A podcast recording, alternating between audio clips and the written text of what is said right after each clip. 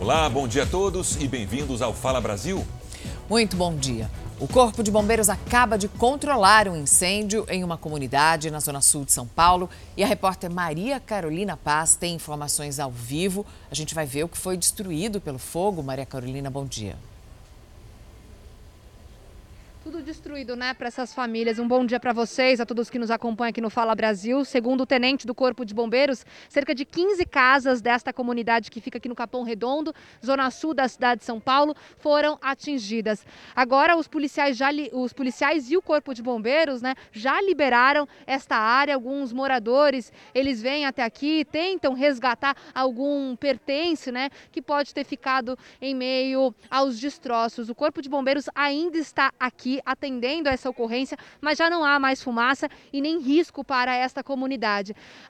Os agentes da Defesa Civil também estão no local e agora prestam auxílio para esses moradores e também para descobrir a causa deste incêndio. O Corpo de Bombeiros chegou a furar, né, quebrar essa parede desse complexo de prédio, prédios em vários pontos, justamente para conseguir ter acesso. Essas casas, elas ficam na encosta aqui de um córrego, né, um local bem perigoso, insalubre para essas pessoas. Ainda não se sabe que causou esse incêndio. Segundo os moradores, por volta das 5 e meia, eles começaram a ouvir pequenas explosões. Isso quer dizer, né, para eles, que já eram as telhas dessas casas pegando fogo. É, o, os policiais estão aqui também, né, isolando toda essa, a, essa área, controlando todo esse local, justamente porque é um local de muito risco e os moradores eles seguem aqui agora é sem saber para onde eles vão, o que eles vão fazer. Conseguiram retirar às pressas. Me disseram que muitas crianças estavam ali no local no momento do incêndio, porque essas cerca de 15 famílias foram atingidas. Os bombeiros estão ali, os moradores desses prédios, eles também estão com medo, né, justamente por ser aqui uma altura bem alta até esse córrego e eles têm medo de um deslizamento. Mariana, Sérgio. E os funcionários do metrô de São Paulo voltaram ao trabalho hoje, porque a greve da quarta-feira provocou um verdadeiro transtorno, muita aglomeração nas estações do transporte público. O trânsito ficou caótico na volta para casa, foram 200 quilômetros de lentidão no horário de pico.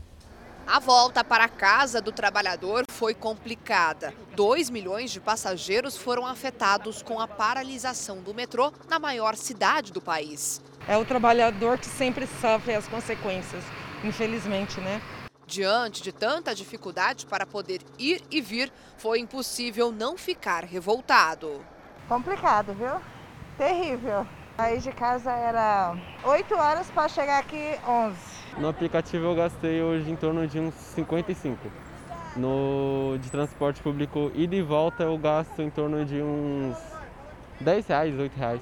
Enquanto acontecia a reunião, queria decidir se a greve acabava ou não. Quem precisava usar o transporte público ficou a pé. Dor de cabeça para os passageiros e também para os motoristas. O trânsito ficou caótico. A CT, Companhia de Engenharia de Tráfego de São Paulo, registrou 277 quilômetros de congestionamento no fim da tarde desta quarta-feira, horário de pico. Para atender os passageiros, a SP Trans colocou nas ruas 300 ônibus, mas só depois das 7 da manhã, quando muita gente já tinha que ter saído para o trabalho. Geralmente eu gasto uma hora, uma hora e dez até em casa. Aqui acho que vai ser um pouco mais de uma hora e meia, não sei. Umas duas horas, não sei, vai demorar um pouco mais.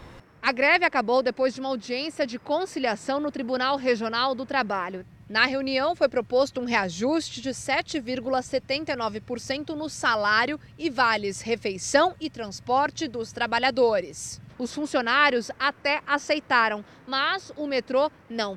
Por isso, uma nova assembleia foi marcada para a próxima terça-feira. Enquanto isso, os funcionários do metrô mantêm estado de greve e tentam o reajuste proposto pelo TRT.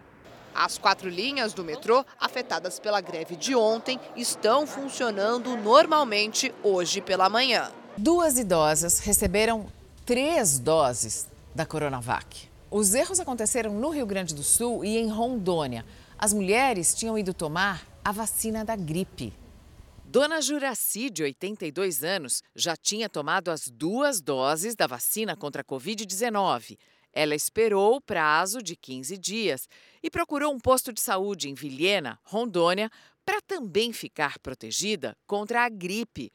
Só que quando chegou em casa, descobriu que, na verdade, recebeu uma terceira dose da Coronavac. A idosa se sentiu mal depois dessa dose extra. Ah, depois que eu fiquei ruim, que eu fiquei muito ruim, que eu fiquei quase de cama mesmo, aí eu venho melhorando aos pouquinhos, pouquinho, mas me sinto muito fraca. Um caso idêntico aconteceu em São Francisco de Assis, no Rio Grande do Sul. A mulher de 71 anos também recebeu a terceira dose da Coronavac quando procurou a imunização contra a gripe.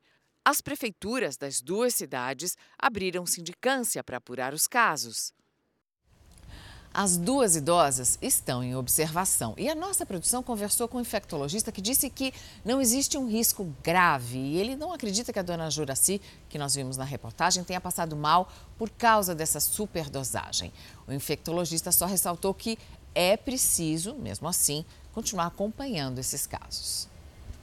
A cidade de São Paulo antecipou o calendário de vacinação e começou a imunizar hoje pessoas com comorbidades e pessoas com deficiência permanente com mais de 45 anos. O Pedro Leão traz ao vivo a boa notícia para esse grupo. Tem fila por aí, Pedro? Bom dia. Bom dia, Sérgio, Mariana, todos que acompanham o Fala Brasil. Olha, eu estou aqui em uma UBS na zona leste de São Paulo. A gente pode acompanhar que a movimentação ela é bem tranquila. As pessoas chegam, são atendidas aqui pelos profissionais de saúde logo levadas para a vacinação. A expectativa é que 186 mil pessoas sejam imunizadas. A previsão de vacinação para todo o estado começar amanhã. A Prefeitura de São Paulo antecipou para hoje em todo o estado para amanhã. Lembrando que quem tem comorbidade precisa apresentar apresentar um comprovante, um documento médico mostrando que está em tratamento dessa doença. Estão disponíveis na capital paulista nesse momento as vacinas da Pfizer, da Coronavac e também da AstraZeneca. Mariana, Sérgio. Flamengo e Fluminense decidem a final do Campeonato Carioca no próximo sábado no Maracanã e a Record TV vai transmitir essa partida para todo o Brasil. João Pedro Barrocas tem as informações ao vivo, direto do Rio de Janeiro. Barrocas, bom dia. Como é que está a expectativa para mais esse clássico?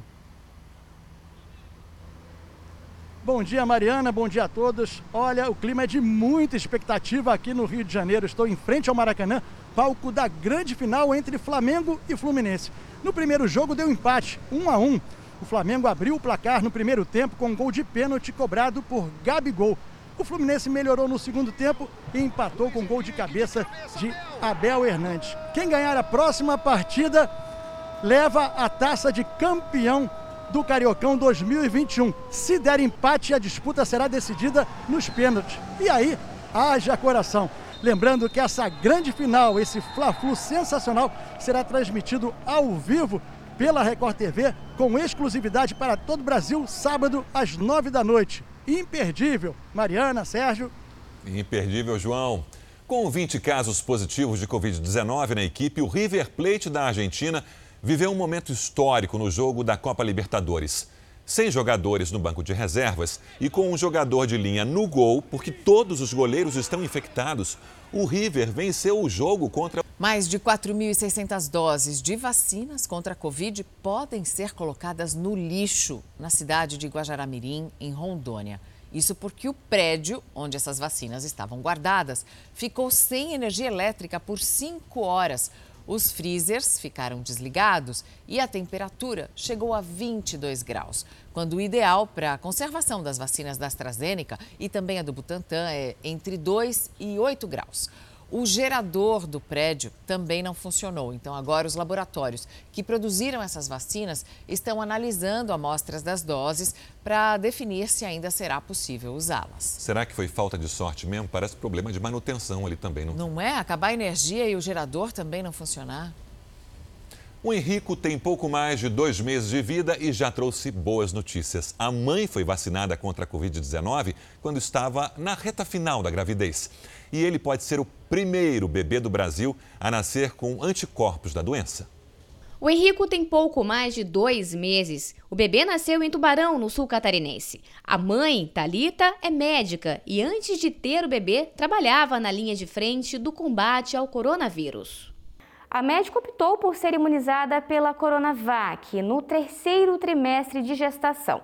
E aí, logo após o nascimento do Henrico, dois dias depois, ele foi testado e veio a surpresa. Ele nasceu com anticorpos e está imunizado contra a Covid-19. Depois de sete dias veio a, o exame que deu positivo, né? Então ele tem alguma imunidade, tem imunidade para o coronavírus. O primeiro registro de bebê que nasceu imune ao coronavírus foi em fevereiro, na Flórida, nos Estados Unidos, após a mãe, também profissional de saúde, tomar o imunizante fabricado pela Moderna. Ainda não há registros oficiais de bebês que nasceram com anticorpos no Brasil. É um relato bastante importante, nós vamos transformar agora num estudo científico para publicação em revistas científicas e, pelo que nós sabemos, é um dos primeiros casos comprovados aqui no Brasil. Os médicos vão acompanhar o Henrico pelos próximos meses para saber se ele seguirá imunizado. Para os pais do bebê, a notícia trouxe esperança e alívio. Quando nasce um filho, sempre nasce uma esperança, né? E a, no nosso caso, a esperança ela é dobrada, porque é uma esperança é, pela vida dele, pelo que ele traz para nós e, ao mesmo tempo, é uma esperança de tempos melhores para todo mundo, né? A Fiocruz interrompeu hoje a produção da vacina Oxford AstraZeneca. A matéria-prima que é usada no imunizante virá da China, mas só deve chegar no sábado serão enviados novos lotes de ingrediente farmacêutico ativo para a produção de 12 milhões de doses. A fundação afirma que essa suspensão não vai afetar o calendário das entregas.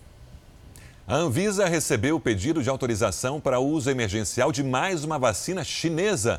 Vamos a Brasília. Quem tem as informações é a Vanessa Lima. Vanessa, bom dia. Afinal, que vacina é essa e qual é o prazo para a resposta da agência, da Anvisa? Bom dia, Sérgio. A vacina é a Convidécia, desenvolvida pelo laboratório Cancino Biológicos e que tem a aplicação apenas em dose única, uma dose. A documentação enviada à Anvisa tem como base estudos clínicos que foram feitos em países como o Paquistão, a Rússia e a Argentina. E a Anvisa tem sete dias para responder à solicitação.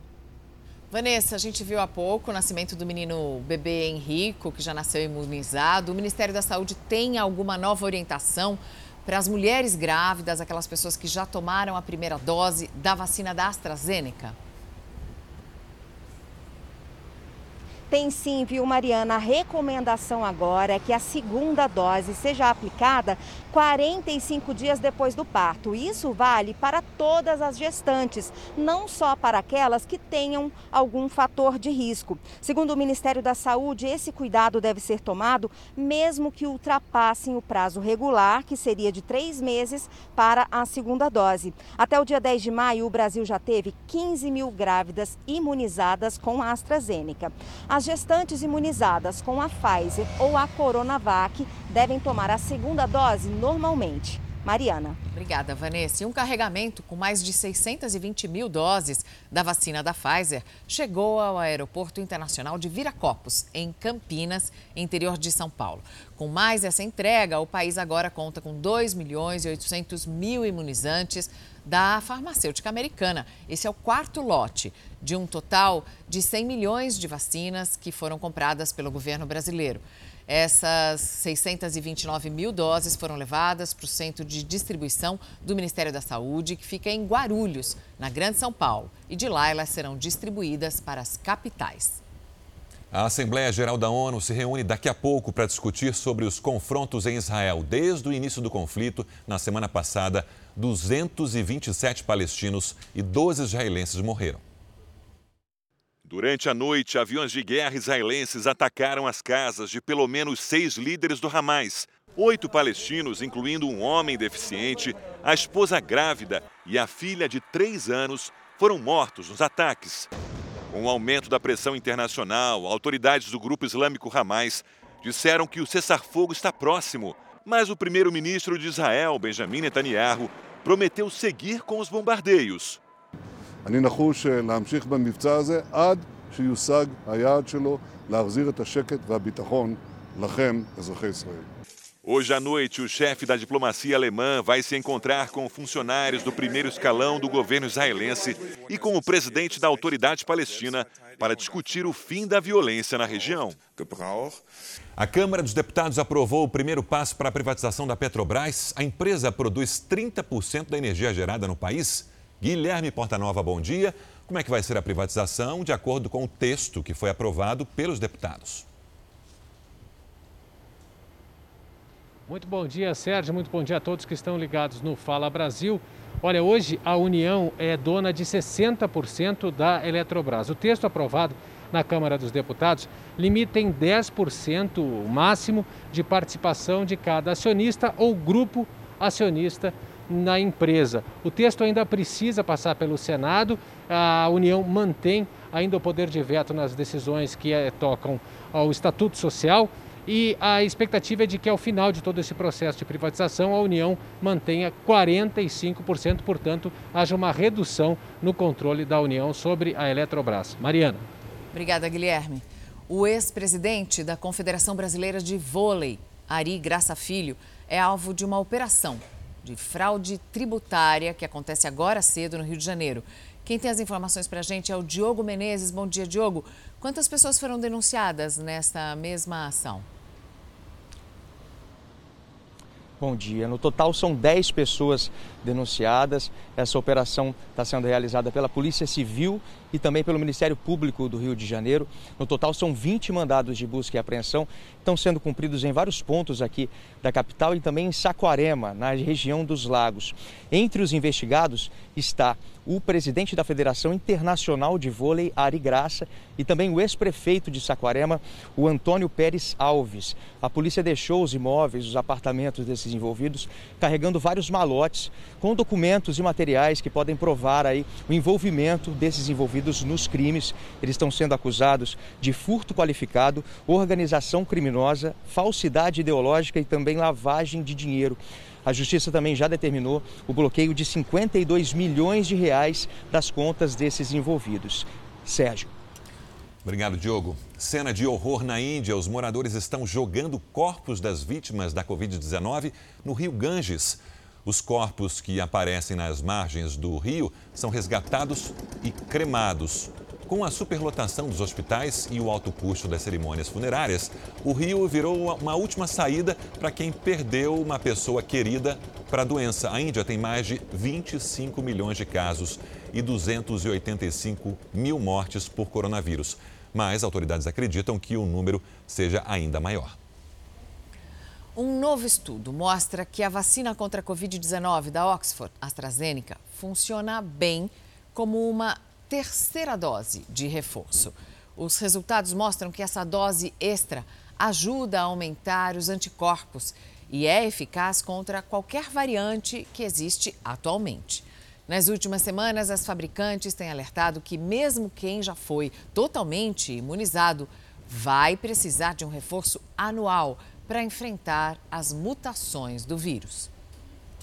Apesar de ter garantido na justiça o direito de ficar em silêncio em questões que supostamente o incriminassem, o ex-ministro da Saúde, Eduardo Pazuello, respondeu a todas as perguntas dos senadores na CPI da pandemia e provocou irritação, principalmente ao falar sobre a crise de oxigênio em Manaus. Pazuello declarou que se dedicou ao máximo a salvar vidas à frente do ministério. Sobre a falta de oxigênio no Amazonas, em janeiro deste ano, disse que a crise durou apenas três dias.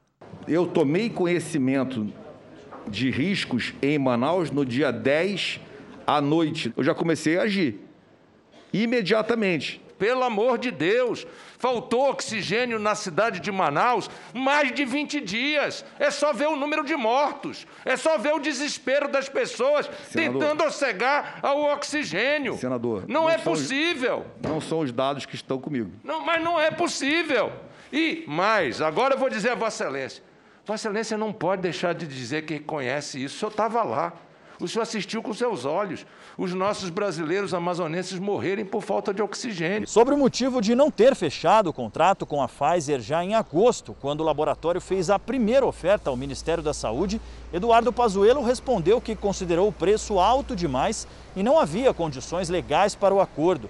Apesar de ter decidido assinar, recebeu orientação contrária de órgãos de controle, entre eles o Tribunal de Contas da União.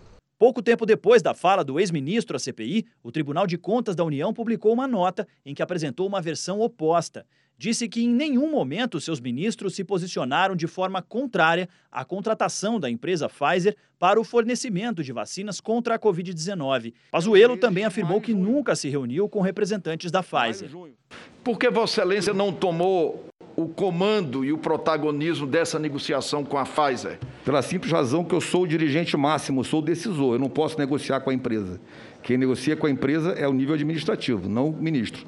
Se o ministro jamais deve receber uma empresa, isso deveria saber disso. Apesar de um vídeo em que o presidente Bolsonaro aparece ao lado de Pazuello dizendo que mandou o então ministro cancelar um protocolo de intenção de compras de 46 milhões de doses de vacinas Coronavac. Senhores, é simples assim. Um manda e o outro obedece. Ele negou que tenha recebido essa ordem. Vou explicar para o senhor. Uma postagem na internet não é uma ordem. Uma ordem ela é uma ordem direta, verbal ou por escrito. Pazuello afirmou que nunca recebeu ordens para o tratamento precoce ou uso de cloroquina. Sua nomeação deu-se sob a condição de cumprimento de alguma ordem específica, como a recomendação de tratamento precoce para a Covid com cloroquina ou outro medicamento? Em hipótese alguma. O presidente nunca me deu ordens diretas para nada. A CPI tenta entender e chegar a uma conclusão do porquê estamos hoje com mais de 400 mil mortos, quase 440 mil mortos no Brasil. Um país a quem foi oferecida a vacina que já estava disponível no mercado para encomendas. O depoimento do ex-ministro da Saúde vai ser retomado daqui a pouco na CPI da pandemia. Ele se alongava demais nas respostas, tomava tempo demais nas respostas, chegou a ser chamado de mentiroso. E aí teve um mal súbito. Vamos até Brasília com a Lívia Veiga, ela que acompanha essa sessão. Afinal, o que foi que aconteceu com o ministro ontem, Lívia? Oi, Mariana, bom dia. Olha, a apresentadora Cristina Lemos, do Jornal da Record, apurou com o senador Otto Alencar, que é médico, que Pazuello teve um mal-estar. Pazuello, o ex-ministro da Saúde, negou ter passado mal.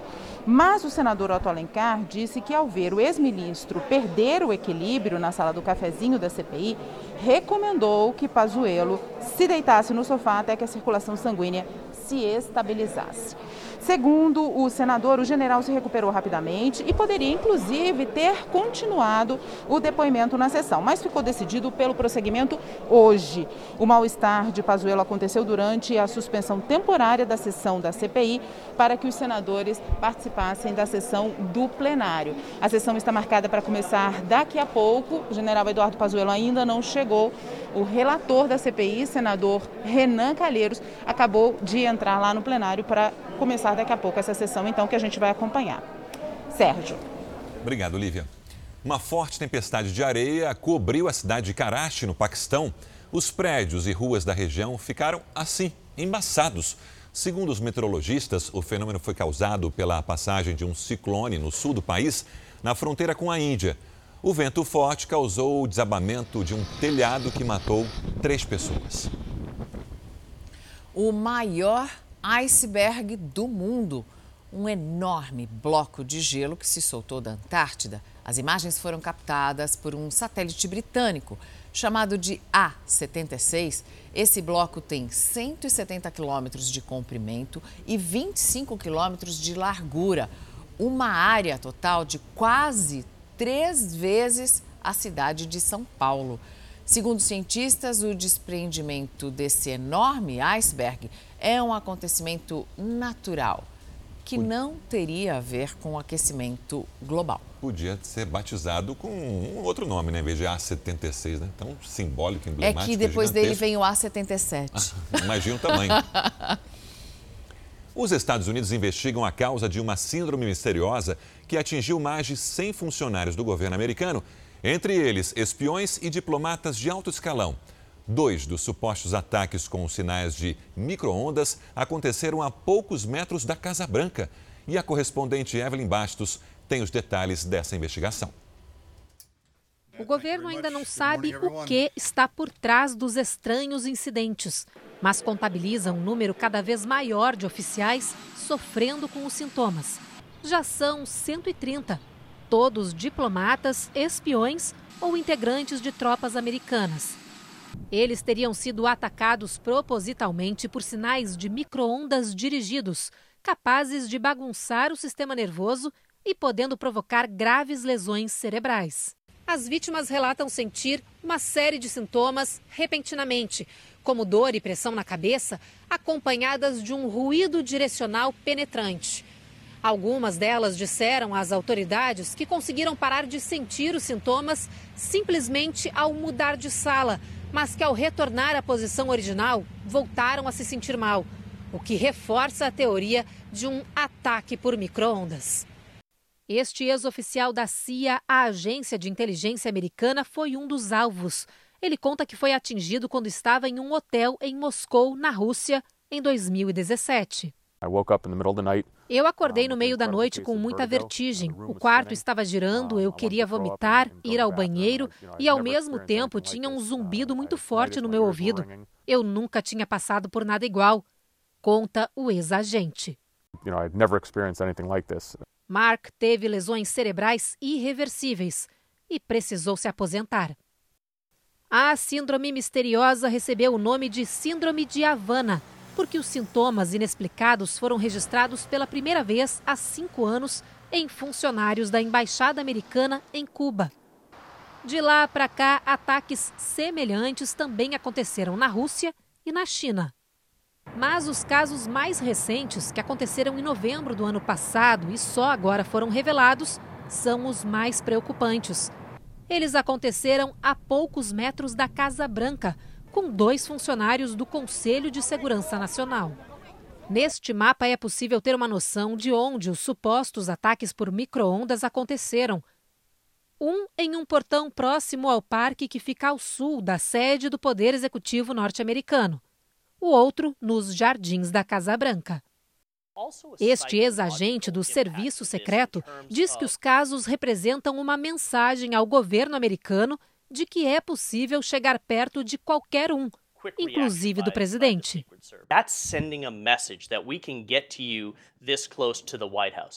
Uma investigação está em andamento para determinar quem ou o que está por trás dos incidentes.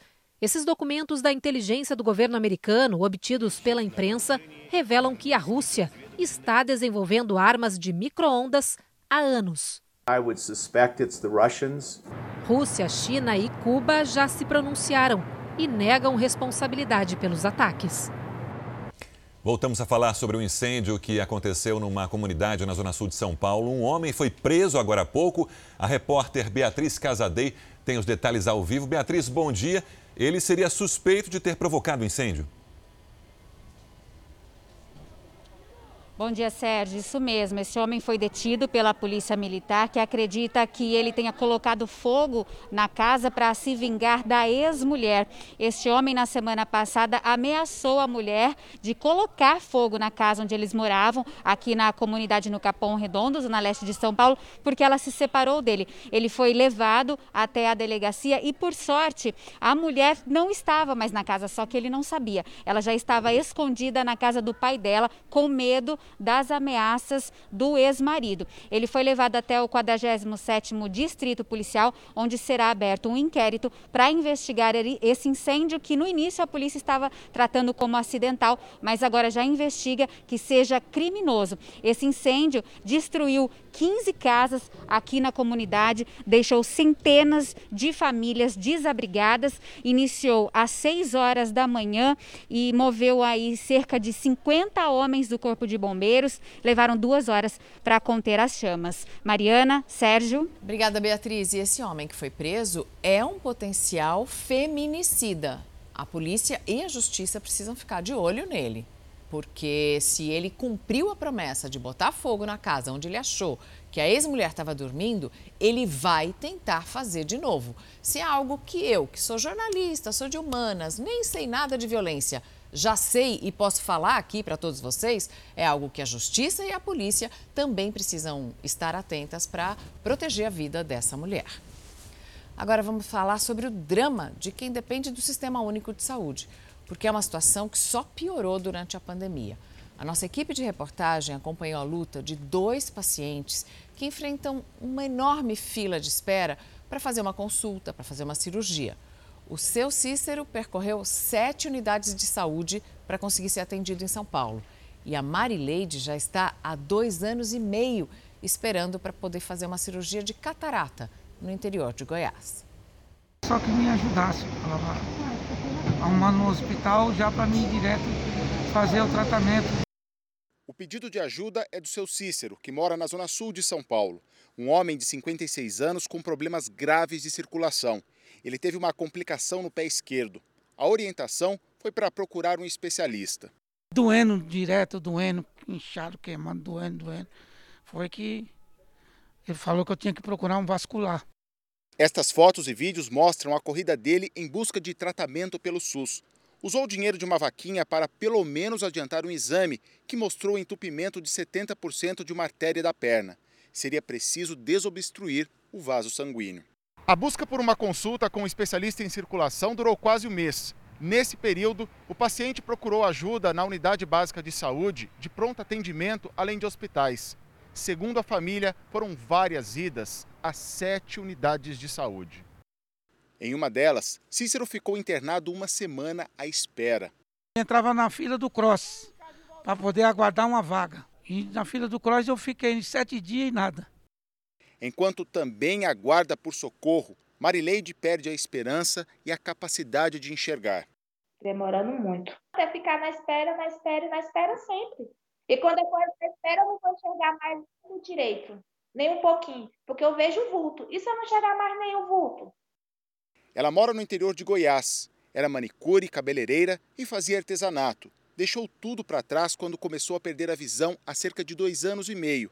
A mulher de 46 anos tentou exames pelo SUS. Aí eu fui, não consegui, entendeu? Porque era, era consulta simples, eu não consegui, entendeu? Então eu tive que, que tirar da boca mesmo, ter que passar fome mesmo para poder fazer exame particular.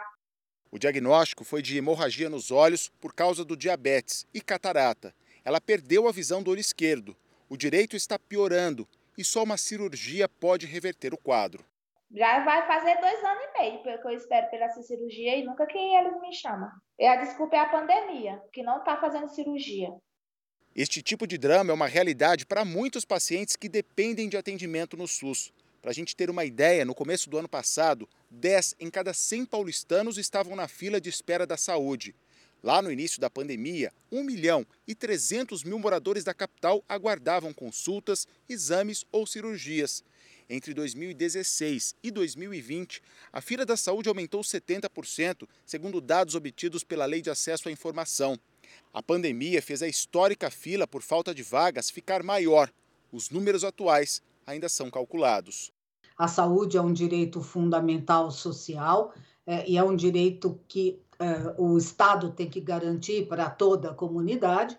No momento em que o sistema de saúde é, falha sob esse aspecto, de fato, esse direito está sendo desrespeitado. Foi só no último fim de semana que seu Cícero finalmente conseguiu ser avaliado por um especialista. Está tratando com remédios e continua com medo das complicações no pé.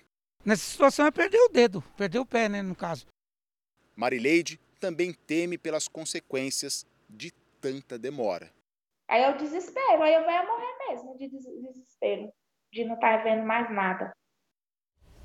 Segundo a Secretaria Municipal de Saúde de São Paulo, seu Cícero foi atendido por especialistas em duas ocasiões, nos dias 7 e 14 de maio, mas teria deixado a unidade de saúde contra a orientação dos médicos.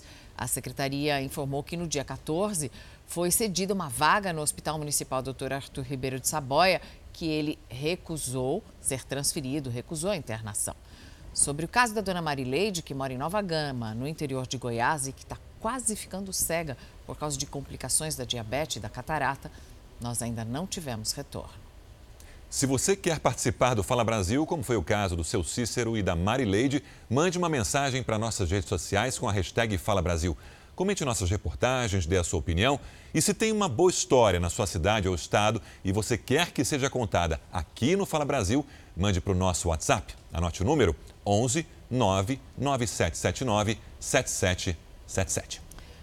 Os insetos já fazem parte do cardápio de muitos povos asiáticos, árabes, por exemplo, há muito tempo. Só que agora os insetos também estarão nos menus europeus.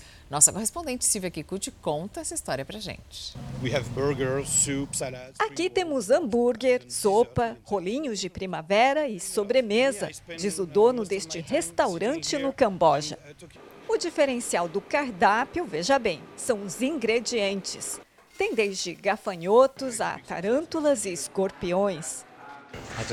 Eu queria experimentar algo novo e gostei, diz este turista. Por falar em gafanhotos, eles são os preferidos nos países árabes e também no Japão. Muito mais ricos do que a carne bovina em proteína, estudos recentes provam que insetos como gafanhotos, cigarras e bichos da seda são uma ótima fonte de antioxidante. Ou seja, o consumo deles ajuda a combater os radicais livres e previne o surgimento de tumores cancerígenos. Bastante apreciados na Ásia, agora os insetos entram no cardápio dos consumidores europeus. Em maio, os 27 Estados-membros da União Europeia autorizaram pela primeira vez a comercialização deles como alimentos. De acordo com o comunicado, os insetos podem estar desidratados ou então usados como ingredientes de produtos como farinhas, biscoitos e massas. Entre os benefícios, os alimentos à base de insetos contêm proteínas, minerais, vitaminas, fibras, ácidos graxos saudáveis, ômega 3 e 6. Os grilos contêm o dobro de antioxidantes encontrados no azeite de oliva, além de polifenóis que ajudam a combater o câncer e inflamações. Mas, como todo alimento, é preciso ter cuidado no consumo de insetos. É preciso que estejam cultivados em cativeiro, com alimentação adequada e sem exposição à contaminação externa. Insetos, plantas, animais, todos devem ser tratados com respeito igual, diz o chefe de cozinha Yuta Shinohara. E você, toparia trocar o frango, a carne bovina e até mesmo o peixe por esses novos ingredientes? O homem alemão que está preso, suspeito de matar a menina britânica Madeleine McCann, ele já era investigado por três crimes e agora também está sendo investigado por mais três. Vamos ao vivo até a Europa falar com a correspondente Ana Paula Gomes. Ana, bom dia. Que outros crimes são esses? Bom dia, Mariana Sérgio, todo mundo que acompanha a gente aqui no Fala Brasil. São crimes de abuso sexual e, segundo as investigações, cinco das vítimas são crianças e a sexta, uma mulher irlandesa que teria sido estuprada aqui na região do Algarve, no sul de Portugal, mesmo local do desaparecimento da menina Madeleine McCain. Ela, na época, tinha três anos, e também do estupro de uma americana, crime pelo qual Christian Bruckner está preso hoje na Alemanha. Essa semana, os investigadores alemães divulgaram que existem provas concretas de que a menina teria sido morta aqui em Portugal e que o corpo não teria sido levado para a Alemanha. Essas informações ainda não foram reveladas, ainda mantém o sigilo. Christian Bruckner é apontado como a polícia alemã como principal suspeito. Essa investigação começou no ano passado. Os pais da menina esperam, claro, a verdade. Depois de 14 anos, Christian Bruckner nega o envolvimento no crime. A menina hoje, se estivesse viva, completaria 18 anos agora, completou, teria completado 18 anos em maio. A gente segue acompanhando esse caso, é um caso de bastante repercussão aqui em Portugal, Sérgio Mariana. Não só em Portugal, no mundo inteiro, né, Ana Paula? Obrigado. Quem são as 12 brasileiras que estão na lista de criminosos mais procurados da Interpol, a Polícia Internacional? Muitas delas podem ter mudado completamente a aparência, o que dificulta, claro, a identificação. Entre essas mulheres está uma que ficou conhecida como a Viúva Negra. Essa está foragida há 40 anos, acusada de vários crimes, entre eles de matar os quatro ex-maridos para ficar com os bens deles. São 12 mulheres brasileiras que desafiam a Polícia Internacional. Uma das criminosas da lista é Maria Jussara Ferreira Santos, procurada desde fevereiro de 2018. Ela foi denunciada pelo Ministério Público do Ceará por envolvimento na morte de dois membros da maior facção criminosa do Brasil, GG do Mangue e Fabiano Alves de Souza, o PACA. Na mira da Interpol também está Silvana Seidler, de 48 anos, suspeita de matar a própria filha de 7 anos em Santa Catarina. Ela é acusada de homicídio qualificado e ocultação de cadáver. Está foragida desde 2014. Um dos casos mais complicados para a polícia é o de Heloísa Gonçalves, hoje com 71 anos. São 40 anos de procura. Ela é acusada de vários crimes, entre eles o assassinato de quatro maridos, de quem herdou todos os bens. Por isso ficou conhecida como Viúva Negra. A lista da Interpol tem hoje 118 brasileiros que estão sendo procurados em todos os cantos do mundo. Eles podem ser presos a qualquer momento por qualquer força policial, não importa em qual país estejam. Entre eles são 12 mulheres. Pode parecer pouco, mas para as autoridades policiais, elas podem representar um grande desafio. As mulheres ainda têm a facilidade da transformação física, porque podem facilmente mudar o cabelo com a maquiagem, podem usar um vestido, transformar de uma forma muito mais fácil o seu visual. Mas o especialista em segurança diz que não importa se é homem ou mulher. Esses criminosos procurados precisam de uma estratégia de fuga muito bem definida. E sendo um nome importante dentro de uma organização criminosa, contam com recursos para se manter escondidos. Ele pode precisar principalmente de duas grandes mudanças uma mudança de identidade, que tem a ver com a parte documental, não vai precisar de um novo documento, e também com a parte física, muitas vezes até cirurgias transformadoras para poder assumir uma nova identidade. Ele destaca que tecnologias modernas de biometria podem ajudar a prender os criminosos, mesmo que façam cirurgias, porque há elementos do rosto que não mudam. Mas esse outro especialista em segurança acredita que não resolve muito colocar o nome das criminosas na lista da Interpol. De pouco vai adiantar, porque além do país ser muito grande, os nossos vizinhos praticamente não exigem documentação, não vão checar um sistema da Interpol para verificar criminosos procurados.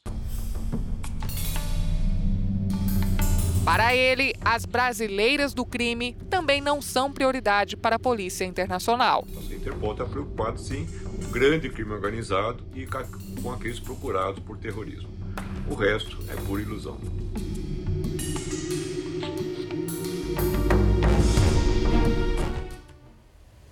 Você vai conhecer agora a história de um jovem de 18 anos que teve a vida totalmente transformada porque ele trabalhava como ajudante de pedreiro e agora está fazendo sucesso no mundo da moda. O Peter foi descoberto por agentes de modelo, aqueles olheiros, e já até estampou a capa de uma revista americana bem famosa. E agora tem orgulho de carregar no currículo um título internacional num concurso importante de moda.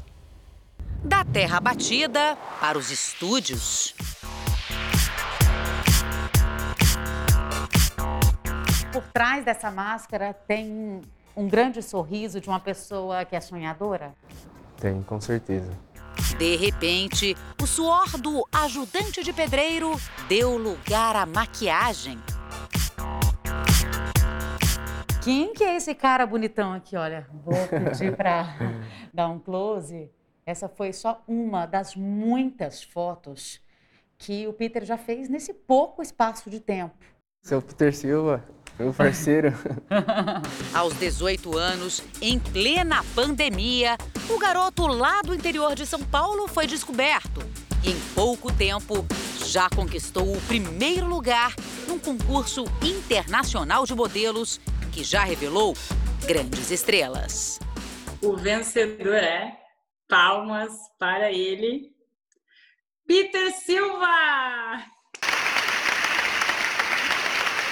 Este cenário aqui ao meu fundo já diz tudo, né? Nós estamos em uma agência de modelos aqui na Zona Sul de São Paulo, uma agência muito reconhecida nesse mercado. O Peter foi descoberto E depois a agência, esta aqui, passou a planejar todos os passos e a carreira dele, desse rapaz de 18 anos. Este rostinho aqui passou a ser apresentado para grandes nomes da moda. Ele é lindo, está dentro do perfil que o mercado precisa. A gente precisa falar de inclusão, a gente precisa falar de representatividade. Então acho que ele traz tudo isso num pacote só, né? Tanto beleza, quanto estilo, quanto personalidade. O nome dele é Giovanni Peterson Mateus Silva, o caçula de uma família cheia de mulheres que, apesar da pouca idade, já demonstrou que tem muito potencial.